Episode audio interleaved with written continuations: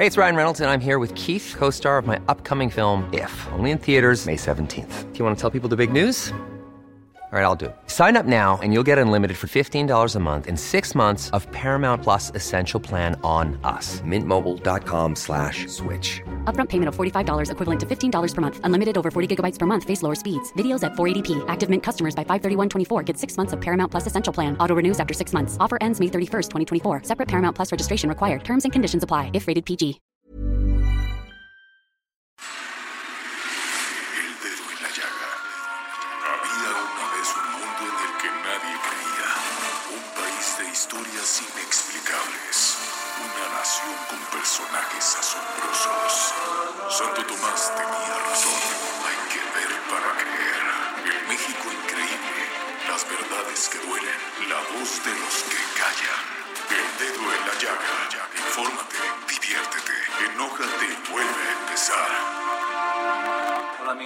Desde casa, un gran saludo.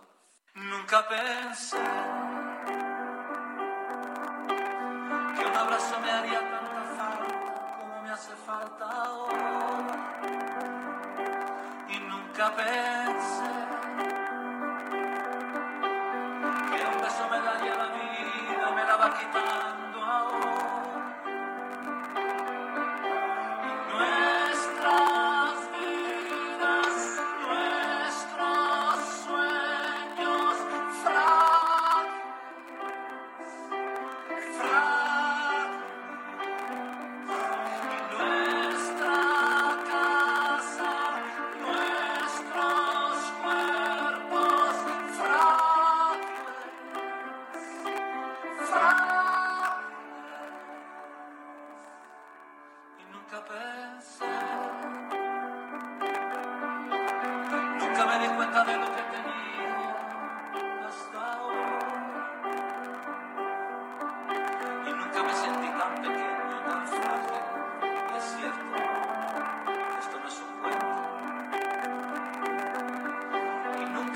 Agua.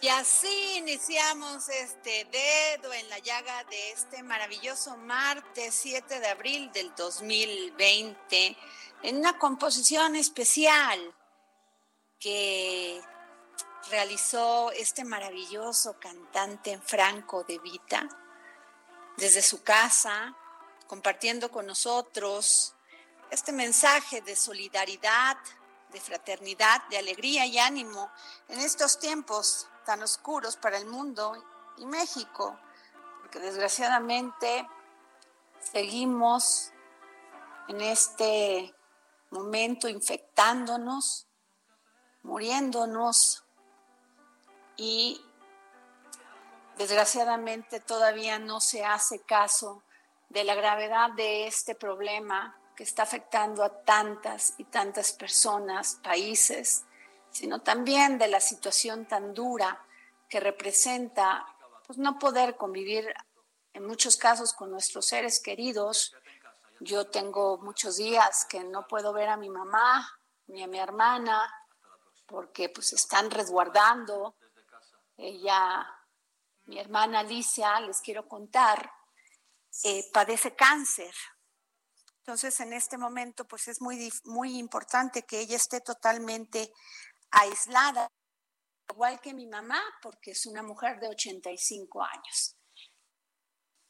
Pues estamos alejados de las personas que amamos, pero eso, y siempre hay un WhatsApp, mensaje de, de teléfono o una llamada.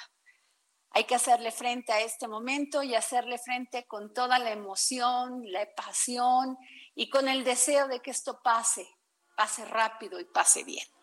Y es por eso que les cuento que ayer nosotros en el Heraldo tenemos una línea que le da atención a todas aquellas personas que sufren pues de ansiedad, de miedo.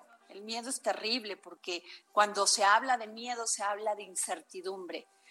Y en esta línea que tiene bien el Heraldo para apoyarnos, eh, nos escuchan nos escuchan, nos dicen qué podemos hacer, cómo reaccionar ante esto, qué medidas de, de higiene debemos de tener. Pero lo más importante, Jorge Sandoval, muy buenas tardes, es de que, de que ayer, Jorge, me sentía terriblemente triste, porque empiezas nosotros que tenemos esta, eh, yo le digo, una deformación maravillosa de tener el estar en contacto con la información, pues siempre te angustia conocer y conocer más casos.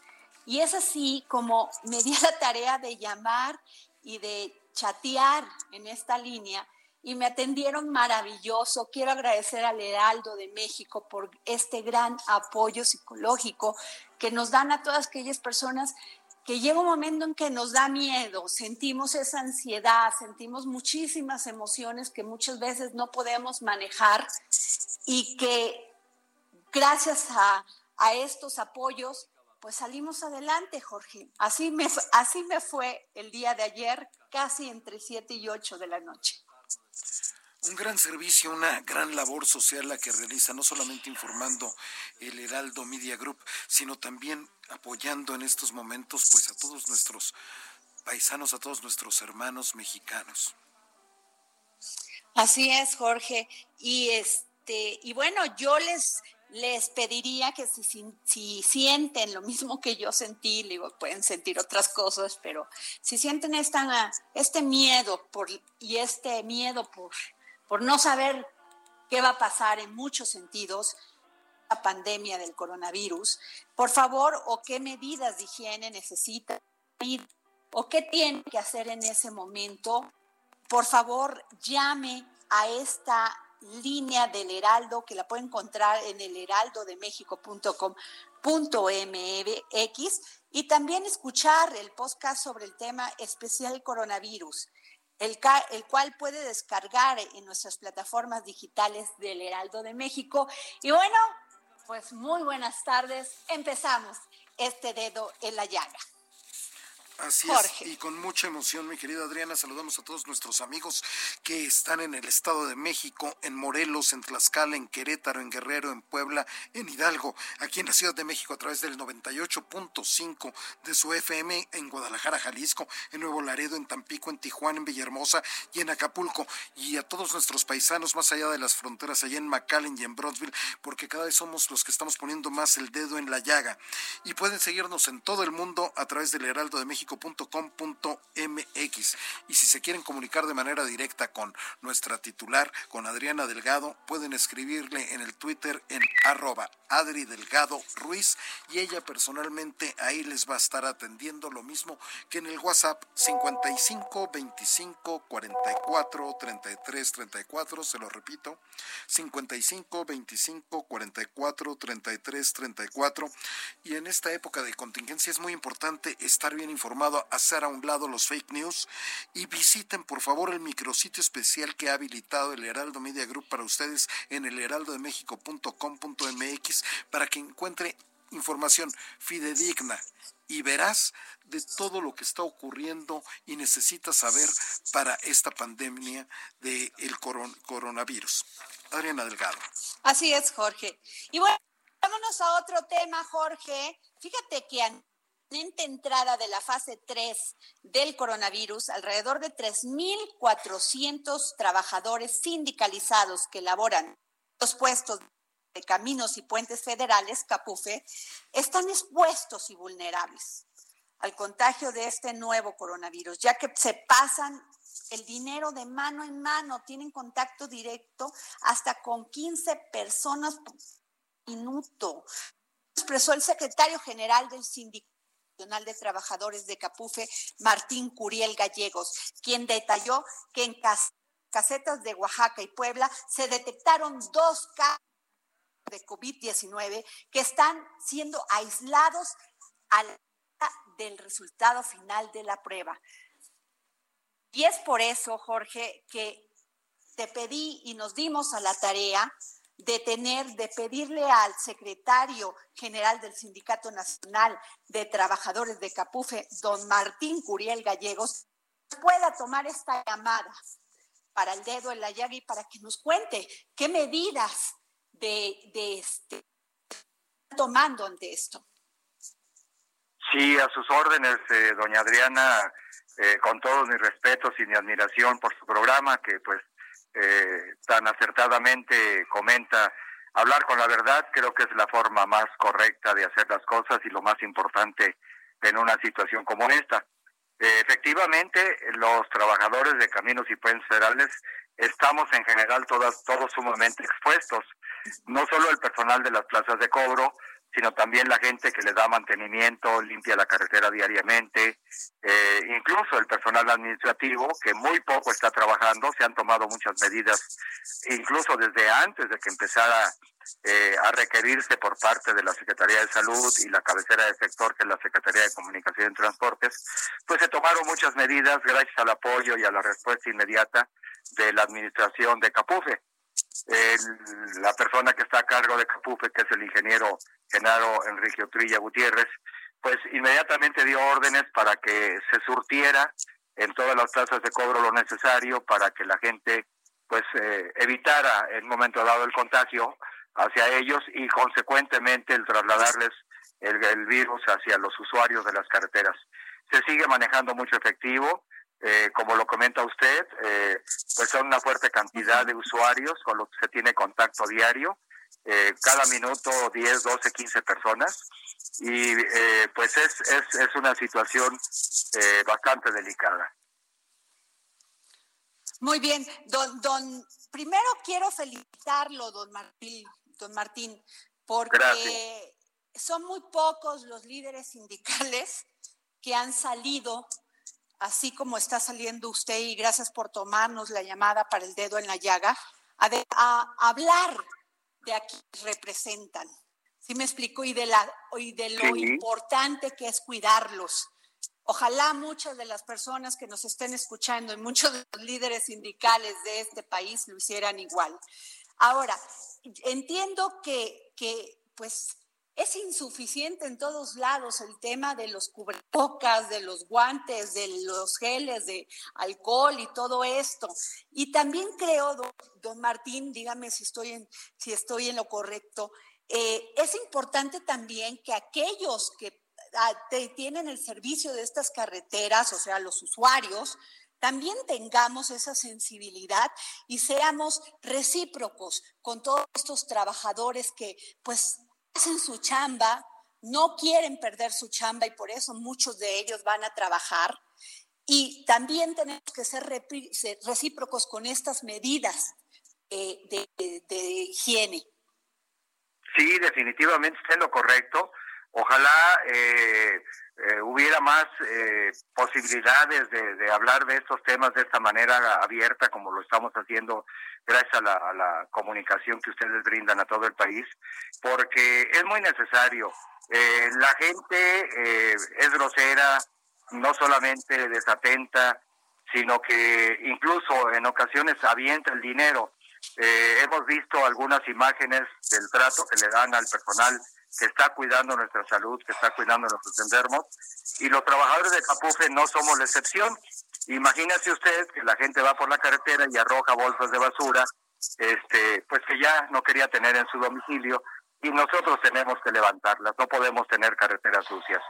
Y en lo que se refiere al manejo del dinero, bueno, eh, el personal por fortuna y, y, yo eh, no, no pretendo de ninguna manera incomodar a nadie.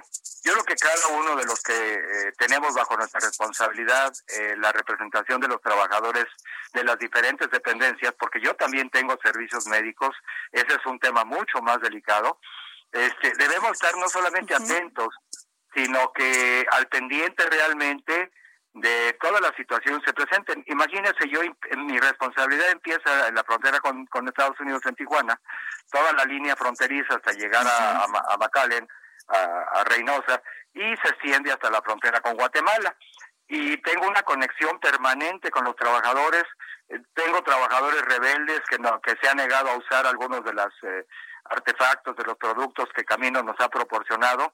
Eh, ha tenido Capufe muchas dificultades para conseguir cubrebocas, para conseguir este vaya, el gel, como lo comentaba usted, el alcohol y demás, pero hemos buscado alternativas de solución. Eh, nos han dado tips de utilizar el jabón, el agua, la gente se lava las manos cada 30, 40, 50 minutos, los van relevando para que se vayan a, a descansar un instante y a lavarse las manos perfectamente bien. Y efectivamente, como usted comentaba, tengo dos casos sospechosos allá en la ruta de Oaxaca, que pues espero que, que confirmen que no, que no, que no son reales de, coronavirus y si eh, ya tenemos el listado de los trabajadores con los que han convivido estos compañeros, lo tenemos también ya y estamos al pendiente de su salud de ellos a través de los servicios médicos. Se checa la temperatura, la presión arterial, pues todo lo que es necesario. Y al personal médico, pues lo estamos cuidando mucho más. Ellos llegan cuando lamentablemente alguien se accidenta, pues sin saber eh, si alguien ahí va infectado y demás. Pero mire, por fortuna, Capufe también los apoyó con la compra de unos trajes especiales que son desechables para llegar a los accidentes eh, ya debidamente protegidos. Entonces, pues sí estamos haciendo todo un esfuerzo gracias al apoyo de, parte de mi director general y la dirección de administración. Vaya, todos estamos siendo eh, realmente respondiendo como es necesario responder. Pues, don Martín, quiero decirle que a nombre de todos los que hacemos este programa, a nombre de muchos de los que nos están escuchando, le agradecemos que no decaigan, que sigan dando lo mejor, que sigan atendiéndonos en las, en las autopistas, en las carreteras y que Cuiden mucho a su gente, le agradecemos mucho la llamada para el dedo en la llaga y vamos a estar muy pendientes. Sé que las personas de más de 60 años ya, es, ya no están laborando por, precisamente para cuidarlas, ¿es así? Es verdad, solamente que debo de confesarle, algunos compañeros por escrito han manifestado su deseo de continuar laborando, cuidándose lógicamente. Ellos han manifestado que están en buenas condiciones y que desean continuar laborando, porque pues como suele suceder, Caminos adolece de las plantillas completas de personal, lo estamos viendo en las áreas médicas, faltan muchas enfermeras, muchos médicos, etcétera, etcétera, y en Capufe también falta personal para poder hacer de, de manera más eficiente toda nuestra tarea. Pero con lo que tenemos, le estamos respondiendo al país y créamelo, que no les fallaremos bajo ninguna circunstancia. Las vías de comunicación son elementales, no solamente para que la gente vaya a visitar a sus familiares, que ojalá la gente entendiera que lo mejor ahorita es quedarse en casa. Así es. Pues muchas gracias, don Curiel Gallegos, secretario general del Sindicato Nacional de Trabajadores de Caminos y Puentes Federales, CAPUF. Gracias por habernos tomado la llamada para el dedo en la llaga. A sus órdenes siempre. Jorge, ¿cómo estás? no te escucho. Pues mira, este, de verdad, este, eh, gran trabajo el que realizan todos los trabajadores de todas las casetas de lo largo y ancho de este país, sobre todo en estos momentos, igual de valientes que los médicos, que las enfermeras, que siguen trabajando y que no para, no dejan que se pare y se colapse este país. Y no se vale, Jorge, no se vale que quienes somos usuarios mexicanas tengamos estas actitudes poco sensibles con las personas que nos dan servicio. No se vale, no se vale que le tiren dinero a la gente en una caseta como si no tuvieran el mínimo respeto por ellos, que están haciendo su trabajo. No se vale que nosotros no nos cuidemos y que también tengamos las medidas de higiene para contaminarlos. Si usted puede comprar su evitar el, pues la contaminación, cómprela. Es muy fácil comprar y ponerle, ponerle este, y no estoy haciéndole publicidad a ninguna empresa, simplemente estoy poniendo el dedo en la llaga en lo práctico, que resulta que podamos ser sensibles con las otras personas para poder ser sensibles con nosotros. Jorge. Efectivamente, Adriana, y que por favor el gobierno esta vez los directos, Capufe, pues le den todos los implementos necesarios que necesita para proteger su seguridad estos trabajadores de las casetas.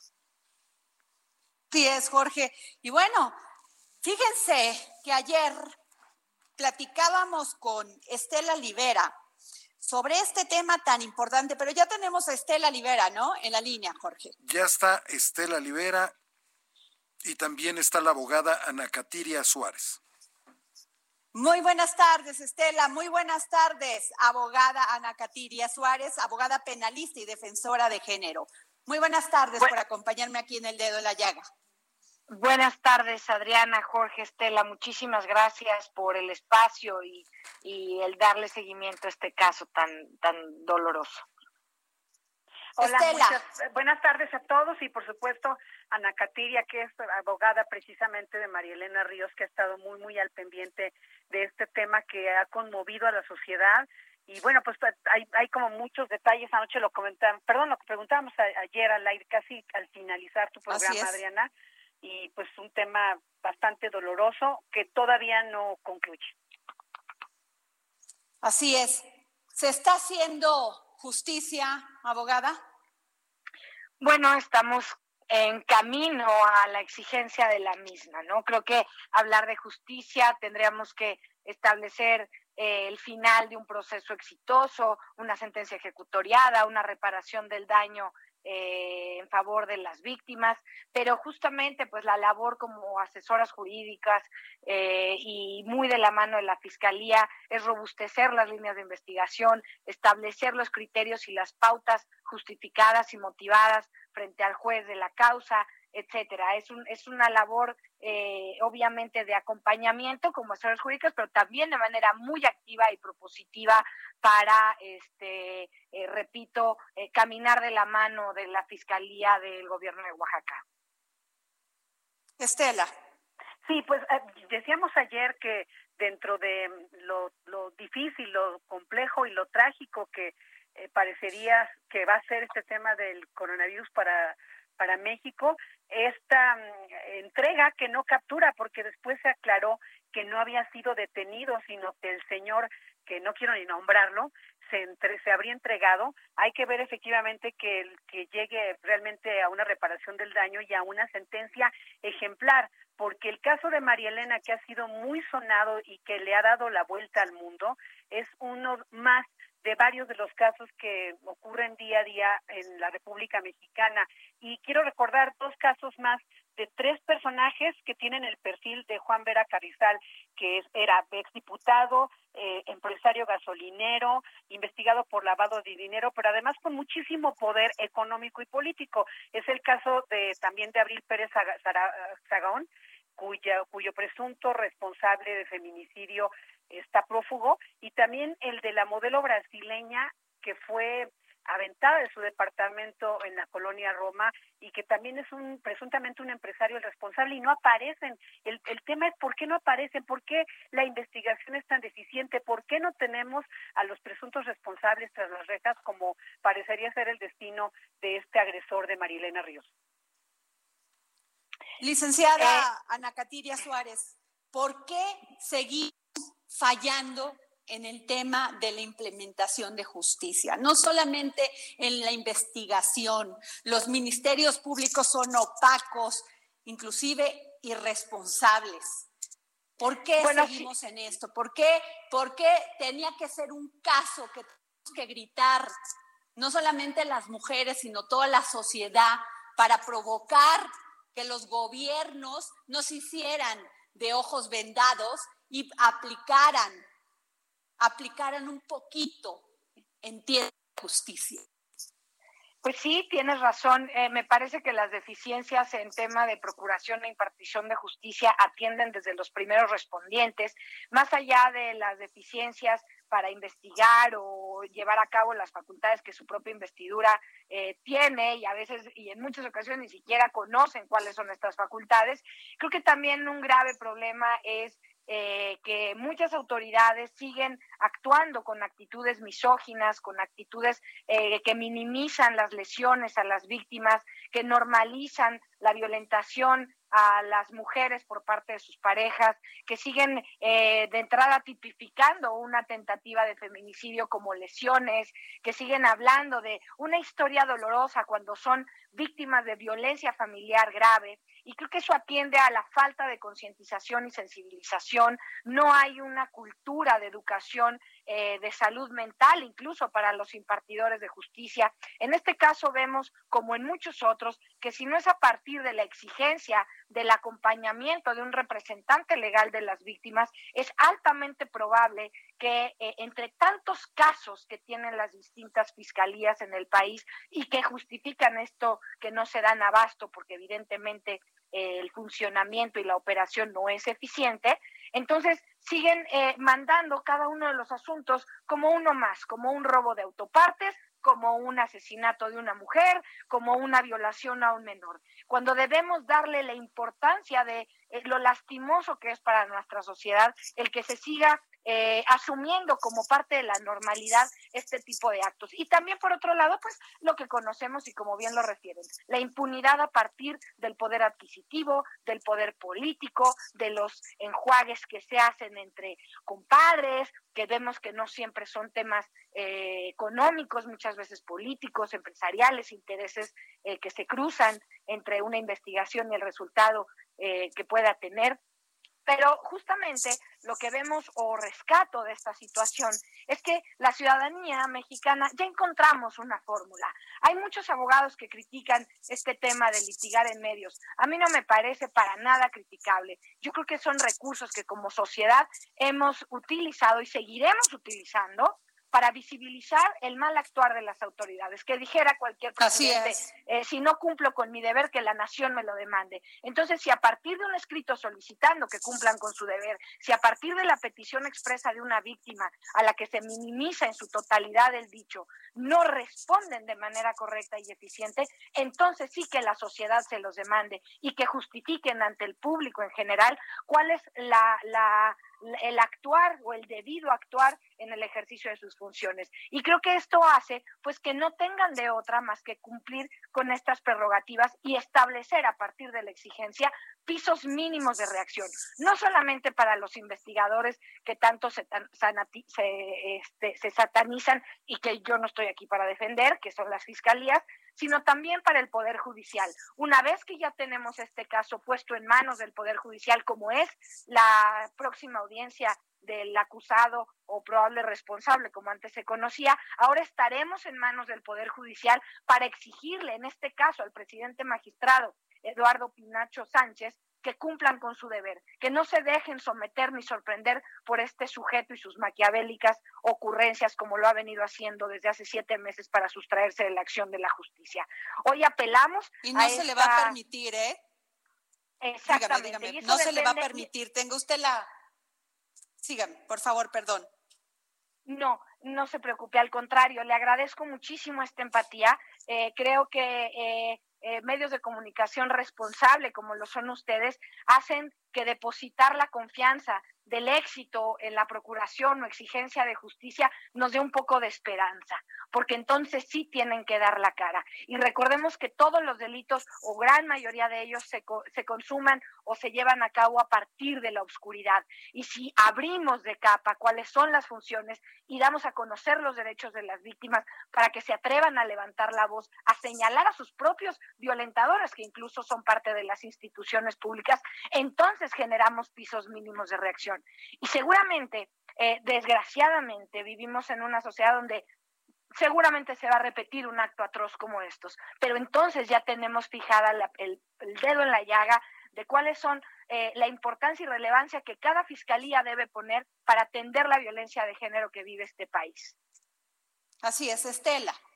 Sí, no, Estela, tú has sido una, una, una devota, eh, devota, así lo digo porque me admira tu capacidad y tu esa empatía, como bien dice la abogada, y solidaridad con estos temas de las mujeres. Bueno, pues, ¿quién lo dice, verdad, Adriana? Que siempre está al pendiente de nosotras las mujeres, donde pueden, el espacio que se puede, pero aquí lo que quiero decir, se tardaron siete meses en, eh, eh, eh, insisto, aparentemente el señor se habría entregado, pero en el camino, en estos siete meses, eh, hubo bastantes vilezas y bajezas y violaciones a la ley de este señor de filtrar fotografías y videos de, de María Elena, que era revictimizarla y además estaba cometiendo un delito todavía añadido al de ser el autor intelectual de este ataque. Se tardaron siete meses y bien lo dice Ana Catiria, hay varios escalones. Ahorita la, la pelota está en la cancha del Poder Judicial, no pueden fallar. Yo recuerdo que el caso de María Elena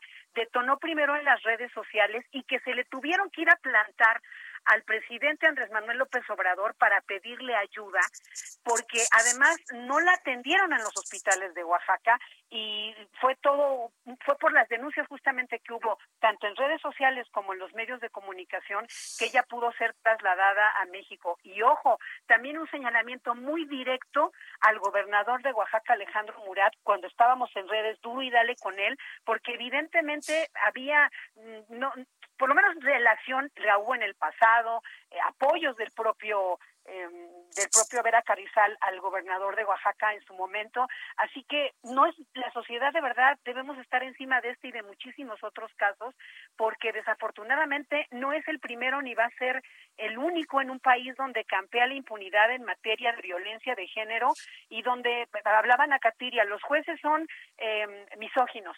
El problema es que la sociedad es misógina, el problema es que la sociedad es machista, el problema es que finalmente cuando ocurren estos casos, las, las redes sociales son un, un, reflejo muy interesante y muy triste al mismo tiempo, porque finalmente se ponen a juzgar a las mujeres, que por qué se dejó grabar, que por qué andaba con un hombre mayor que ella, etcétera, etcétera, etcétera. Así es. Exactamente, pues, y puntualizando, sí, se entregó, les, aclaramos. Dígame, dígame, abogada, porque ya ve cómo es el corte de la guillotina. Perdón, perdón. No, no, dígame, eh, dígame, dígame, por favor. En efecto, el día de ayer, eh, Juan Antonio Vera Carrizal se entregó ante la oficina del Departamento de la Policía Estatal de Oaxaca y ellos a su vez comunicaron a la Fiscalía este hecho. Suponemos, porque eh, tenemos derecho a suponer y a expresar lo que deseemos sin violentar el debido proceso ni la presunción de inocencia. Ir a un, licenciada, ¿me permiten a un corte, Estela, para poder regresar y no dejar este, este, esta plática inconclusa? Permítame ir al corte. Sí.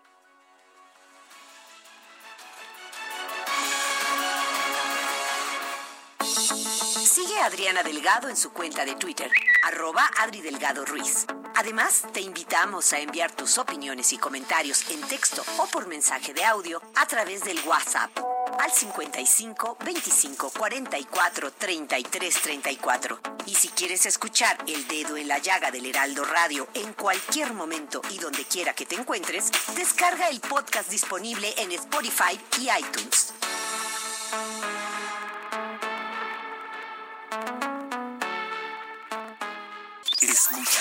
H, Heraldo Radio.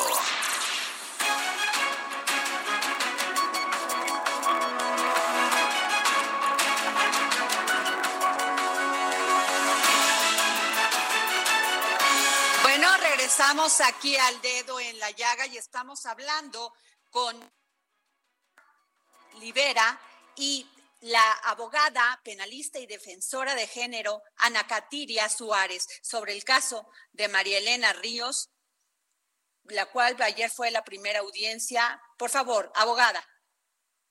Bueno, sí, les comentaba que el día de ayer que este sujeto eh, probablemente responsable de la imputación que le hace la víctima, se entregó ante la Secretaría de Seguridad Pública de Oaxaca, no así de la Fiscalía, lo que concatenando cada uno de sus movimientos, pues nos lleva a pensar que esto solo deviene de una estrategia jurídica de su defensa. Sin importar cuál sea esta, no podemos permitir que un intento de estrategia leguleya, barata y contrario a la ética de supervivencia de las mujeres en este país sea suficiente para echar abajo lo que tantos meses nos ha costado establecer en una investigación y que por supuesto que no reconocemos como, como justa el que, el que se argumente cualquier justificación, valga la redundancia,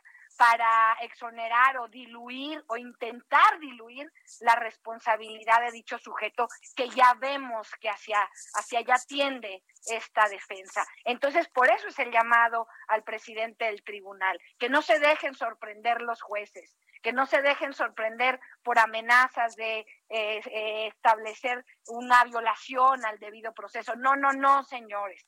Esto se trata de vida o muerte y se trata de hacer una diferencia en la sociedad mexicana.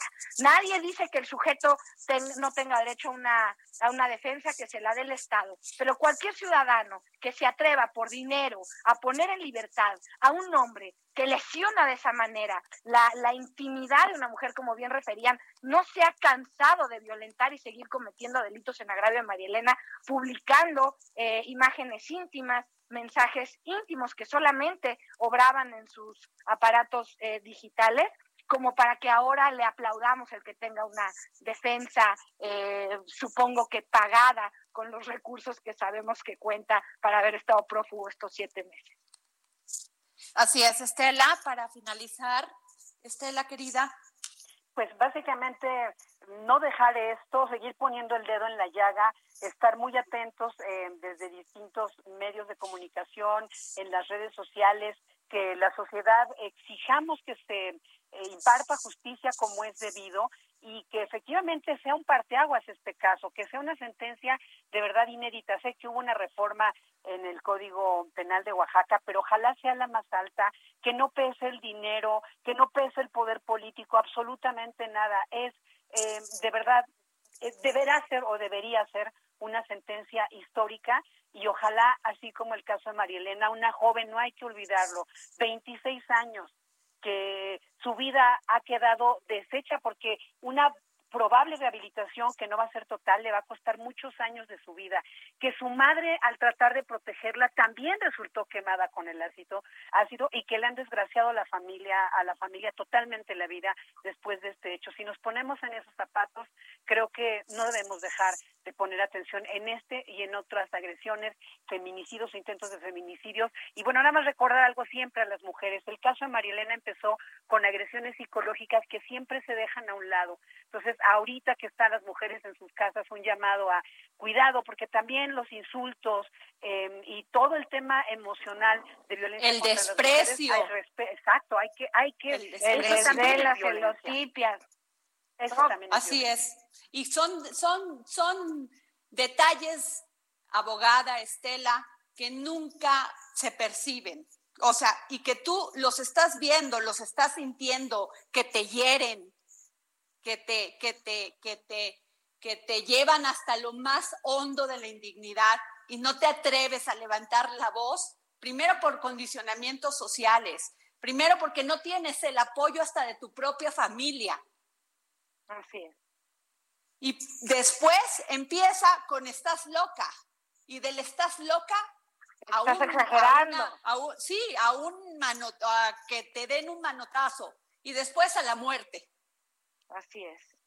Entonces, yo les agradezco a las dos que y tomen, o sea, tomen aquí en el Heraldo Radio y en todo en el Heraldo Media Group. Somos muy sensibles a estos temas. Los micrófonos están abiertos, Estela querida, este, este abogada, y estaremos siempre pendientes de estos temas. Por favor, síganos informando. Muchísimas, gracias a las dos. Gracias. Buenas tardes. Hasta luego. Eh, bueno, Jorge, ¿sigues ahí? Pero por supuesto, escuchando esta interesantísima conversación que han tenido sobre este terrible, terrible caso. No, es que es impresionante. Nadie le va a regresar a Marilena todo lo que ha sufrido, todo lo que ha pasado, pero ya deja el dolor físico, Jorge, el dolor espiritual, el del corazón, que ese no te lo quitan, no te lo curas así de fácil. Y menos cuando ves la impunidad de aquellos que te dañaron en lo más confianza de tu fe y de tu esperanza. Qué duro, qué fuerte lo que has dicho. Ojalá que sí se aplique la justicia en este caso. Y bueno, Jorge, tenemos a nuestro querido Armando Guzmán, ¿no? Así es, desde Nueva York. Ah, ya está en Nueva York. Que perdón, en Washington, Washington, Washington. No, me quedé pensando en la cantidad de muertos que hay en Nueva York. Perdón. Armando, ¿cómo estás? Bueno, Armando, mi querido Armando Guzmán. Se nos cortó. en un momento más lo, tendremos, un momentito. Bueno, si no, ya está Armando Guzmán. Sandoval, ya está Armando Guzmán. ¿Mande? Ya está Armando Guzmán. Armando, ¿cómo estás? ¿Qué tal? Qué gusto, qué gusto estar como siempre con ustedes. ¿Cómo estás tú? Muy bien, querido Armando. Ya Jorge te hacía en Nueva York. Imagínate, le digo, ¿cómo si no puede viajar? Lo tenemos que cuidar en Washington. No, Nos tenemos que cuidar en Washington. Te voy a decir, les voy a contar. Eso es precisamente algo de lo más fresco el día de hoy. Porque el, ah, el jefe de una organización importante que se llama el Centro de Control de Enfermedades de Estados Unidos, que eso es lo que hace, en realidad controlan enfermedades y tienen diagnósticos acerca de epidemias y pandemias y todo esto, y obviamente es un hombre que está al frente de todo lo que está ocurriendo, dice que precisamente este aislamiento social que ha tenido Estados Unidos, en el que las personas tratan de alejarse unas de otras físicamente, en más de uno, uno dos metros, uh, que esto es lo que ha hecho que ahora se pueda decir que la cifra esa pavorosa de las que yo le había contado, les había contado hace una semana, de entre 100 mil y 240 mil muertes en Estados Unidos, podría reducirse mucho. Claro que todo esto está ocurriendo el mismo día en que sumamos más de 12 mil muertes. Empezamos con 12 mil 21 esta mañana a las 8 de la mañana y hace un momento hasta las cuatro y media de la tarde a tiempo local uh, teníamos 12.245. Entonces, ese tipo de cosas todavía sigue aumentando, pero lo que ha ocurrido es precisamente eso. Estoy en, ah, en, mi edificio, en el edificio donde están mis oficinas, y estoy solo, prácticamente estoy solo. Hay, hay un par de otras organizaciones de noticias que están en este mismo edificio que tienen también personal uh, aislado, pero fuera de eso estamos solos. Y eso es precisamente lo que está ocurriendo. Ven ustedes las calles siguen vacías y hay lugares en los que hubo, por ejemplo, un aglomeramiento muy serio, como un mercado de mariscos en uh, Washington durante el fin de semana, que llamó mucha atención. Estuvo incluso en Twitter y en algunas de las redes sociales, porque la gente estaba verdaderamente indignada de que hubiera una reunión de tanta gente en este mercado de mariscos, que es muy bueno, por cierto, pero ya hoy está cerrado. Todas las quejas que hubo hicieron que se cerrara y se cerró a la fuerza, aunque en realidad muchos de los cierres han sido voluntarios y a eso se debe lo que decía el director del Centro de Control de Enfermedades esta mañana en la Casa Blanca, Diana. Ah, bueno, Armando. ¿Me escuchas? Sí, aquí estoy. aquí estoy, aquí estoy. Armando, pero por favor, platícame de esta es que no lo entiendo. ¿Cómo es posible que en Wisconsin los demócratas acudieron a votar para, para las elecciones primarias ignorando la orden de quedarse en su casa por el coronavirus? Eso sí me parece inadmisible. Es, es verdaderamente increíble. Todo esto empezó porque, te voy a decir, no fueron tanto los demócratas como los republicanos. Ellos tenían una, un calendario muy apretado para esta elección. Tenían cuestiones locales de tipo de propuestas locales que querían que el electorado votara el día de hoy. Y eso fue lo que hizo que, a pesar de que el mismo gobernador empezó a tener problemas cuando dijo que, que quería posponerlo al 9 de junio, los miembros de la Asamblea Local, del Congreso Local, uh, hicieron todo lo posible por mantener una votación. Y como los republicanos tienen mayoría, al final ellos fueron los que ganaron. Después de eso se fueron a la Corte Suprema de Wisconsin. Y en la Corte Suprema de Wisconsin le doblaron los brazos y los dedos a todo a los jueces que están ahí, que son republicanos. Y entonces finalmente ellos también estuvieron de acuerdo. Y después de eso, como si fuera poco, la Corte Suprema de Estados Unidos se metió en este, en este enredo anoche y volvió a decir que había que llevar a cabo estas elecciones el día de hoy. Que al final de cuentas, Adriana, hoy en la noche ni siquiera sabremos de qué se trata o quién ganó, porque al final de cuentas, entre las cortes y todos los magistrados que se metieron en todo esto, se determinó que como, como condición, aquellos, aquellas personas que pudieran votar por, uh, por correo, en, en algunos casos se puede en los estados que podían votar por correo, se te envían las, las boletas y tú las llenas, ah, podrían hacerlo y que entonces esas boletas serían contadas hasta el, hasta la semana próxima, hasta el día 12.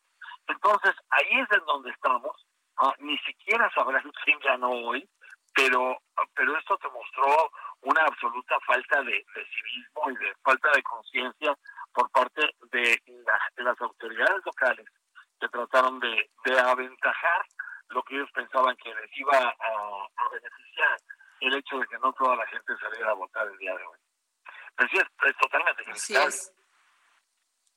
Totalmente criticable. y, y, te voy a decir, en la Casa Blanca también ah, hay una hay una hay una batalla muy cerrada entre tres fuerzas que ah, asesoran a Donald Trump. Una de ellas es la de los asesores económicos que lo están urgiendo a que ya abra lo más pronto posible a Estados Unidos. Por un lado están diciendo, bueno, por un lado el Centro de Control de Enfermedades dice, si seguimos así vamos a tener menos muertes que las que esperábamos. Por el otro lado, los asesores económicos de Trump lo están empujando a que abra y él está insistiendo, anoche insistió, no sé si lo vaya a hacer ahora, eh, está por entrar ahora a la, a la, a la sesión de información de todos los días, este, por otra parte, hay los eh, asesores políticos que le están diciendo que está abriendo la boca todos los días y está diciendo muchas tonterías y que entonces deje de, de hacerlo. Y por, y por último están los asesores médicos que le están diciendo, estamos en medio de esta pandemia, aguanta cómo están las cosas, no te precipites y entonces vamos a salir viendo todo esto. Y hasta hoy me dicen que los que están ganando son los asesores económicos, los que le están urgiendo a reabrir el país, Adriana. Parece mentira. Así es. qué barbaridad, Jorge Sandoval. Armando, ¿cómo estás? Oye, muy rápido. Nuevamente, Nueva York se está convirtiendo en la zona cero de la tragedia nacional norteamericana. Otra vez Nueva York es el centro de esta crisis que está remodelando vidas, libertades y todos los temores y miedos de los norteamericanos. Ya con la cifra que dio a conocer el gobernador Andrew Cuomo, que son ya sin más de cinco mil los muertos, ya rebasó por mucho la cantidad de muertos que hubo en el 9-11, mi querido Armando Guzmán. Es, cierto, es cierto. Y lo que ocurre es que la, densidad de población de la ciudad de Nueva York es, muy alta. Entonces, eso incide. Pero mientras los... déjenme darles una vuelta alrededor de Estados Unidos. Los sistemas de salud alrededor de este país están trabajando a capacidad. Ah, en lo que podría ser esta semana la más crítica. Un coordinador de emergencia me dijo hoy, que las emociones están a flor de piel, que se manifiestan cuando el personal de emergencia que lleva ayuda, asistencia y hospitales llegan a estos ah, hospitales. Él me dice, hay lágrimas en los ojos, es, fácil de ver, porque muchos de los que tendrían ah, protección en los ojos no lo tienen en muchos de los hospitales. Todavía este tipo de carencias está ocurriendo en Estados Unidos. Y hay otras zonas críticas, Jorge. Illinois, por ejemplo, agregó más de mil casos en un solo día llevando el total a más de 12.000 casos. En Michigan, en Detroit, el Detroit Free Press, que es uno de los diarios más importantes en esta ciudad, reporta que el sistema hospitalario más grande del estado tiene 1.500 trabajadores con síntomas del COVID-19. Imagínense ustedes, 1.500 trabajadores médicos que están, que estamos hablando de médicos y enfermeras y, y ayudantes de los dos sectores hasta gente que limpia los hospitales, etcétera. Más de 1.500 tiene síntomas del COVID-19. Esto es increíble. El Centro de Salud Henry Ford en Detroit reporta que al menos 700 de sus trabajadores arrojaron pruebas positivas. Y el cuerpo y mientras el cuerpo de ingenieros del ejército está creando centros de convenciones hay uno, por ejemplo, en Detroit, que están levantando hoy, y es uno de 22 hospitales siendo levantados en la última semana en 18 estados. Díganme ustedes, Jorge, Adriana, ¿cómo es que tardamos tantos días en que el cuerpo de ingenieros del ejército, que es, un, es, alguien que con capacidad para levantar fuertes en el momento en que lo necesiten de protección, y que te puede hacer eso en tres o cuatro días, no se habían abocado a esta cuestión de hacer, ah, de usar gimnasios grandes o de llevar ellos mismos sus carpas y todas estas estructuras increíbles que tienen y poner camas. Están poniendo mil camas ahí. Entonces, Y esto lo están haciendo en 18 estados. Pero ¿por qué la respuesta tardía? Eso es lo que nadie entiende. Esto lo debíamos haber empezado a hacer a principios de marzo. Mire, estamos a principios de, abril y, y, pues la batalla se ha estado perdiendo con 12 mil, más de 12 mil muertos el día de hoy. Qué barbaridad, Armando. Dios quiera que, que esto pare, que puedan lograr que haya una cura, que en México no solamente estamos haciéndole frente, que en Estados, Estados Unidos también, pero aquí en México no solamente le vamos a hacer frente a, pues ya le estamos haciendo frente a esta pandemia, sino también a una crisis económica que se vislumbra muy complicada para los mexicanos, Armando. Sí, sí. Fíjate que es, es, una de las cuestiones que estamos viendo en Estados Unidos también. Y, y esto es importante que la gente lo sepa porque al estar todo cerrado, la gente no tiene, no ha recibido los salarios. El, los salarios, el número de desempleados ha aumentado en forma desproporcional. El número, la crisis económica a la que esto está llegando, el número de, de desempleados primero fueron 3.3 millones, después fueron 6.6. Esperamos que este, este fin de semana lleguemos a 10 millones de desempleados y la gente no tiene dinero. Y todo este sistema que se había creado para enviar cheques y para ayudar a los bancos y, y, a la gente, los pequeños negocios, a que tuviera dinero refaccionario mientras esta crisis pasaba, pues la verdad es que no ha llegado, no le ha llegado a nadie. Y una de las cuestiones, estaba yo hablando esta mañana con alguien en, en el Banco de América, que es uno de los bancos más grandes, y le preguntaba acerca precisamente de todos estos trámites que hay que hacer para los negocios pequeños. Hay un aliciente muy grande porque estos negocios Perdón, mi querido Armando, pero ya nos tenemos que ir casi. Casi hablo en 15 segundos. No me dice, no sé, es que es por qué Armando. Bueno, vamos a cerrar diciendo, vamos a cerrar diciendo tú te tienes que venir a México, irnos a, hacer el pro unos tequilitas y podemos hacer 20 puntos. Claro. Bueno, quedamos comprometidos a eso. Oye, y Jorge es nuestro Pepe Grillo que sí portando, pero está bien, Jorge. Nos vamos, nos vamos. Gracias, Armando. Nos vamos. Esto fue. Gracias por. Gracias por como siempre digo, eh, dejarnos entrar en su corazón. Hasta mañana. El Heraldo Radio presentó El Dedo en la Llaga con Adriana Delgado. Heraldo Radio, la H que sí suena y ahora también se escucha.